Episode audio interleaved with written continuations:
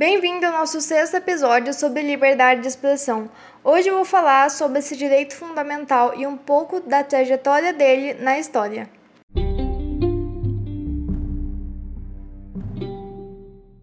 Liberdade de expressão compreende o direito de uma pessoa manifestar sua opinião sem que ela seja retraída por esse motivo.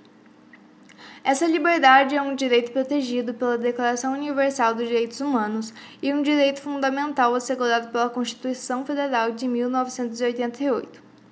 No Brasil, desde a Constituição do Império, que se tratava da Constituição Brasileira de 1824, já havia garantia da liberdade de expressão, que também era voltado para um grupo seleto da população, ou seja, a burguesia e em seu artigo 179, no inciso 4, dispunha que a inviolabilidade dos direitos civis e políticos dos cidadãos brasileiros, que tem por base a liberdade, a segurança individual e a propriedade, é garantida pela Constituição do Império, pela maneira seguinte: todos podem comunicar seus pensamentos por palavras, escritos e publicá-los pela imprensa, sem dependência de censura contanto que hajam de responder pelos abusos que cometerem no exercício desse direito, nos casos e pela forma que a lei determinar.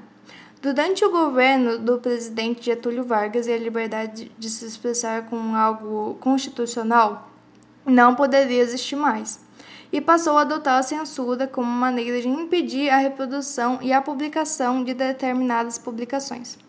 Desse modo, surge a censura para reprimir a liberdade de expressão. A censura prevaleceu por muito tempo durante o governo de Vargas e tinha seu ideal fascista, ou seja, um governo com uma conduta bastante autoritária. O seu propósito era censurar os adversários do governo publicando campanhas que beneficiavam a sua imagem. Logo depois que foi promulgada a Constituição Brasileira de 1988, esta garantiu o direito da liberdade de expressão e aboliu a censura.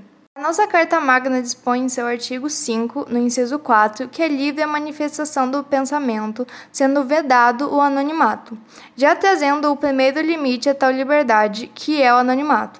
E continua no inciso 9, que garante ser livre a expressão da atividade intelectual, artística, científica e de comunicação, independente de censura ou licença.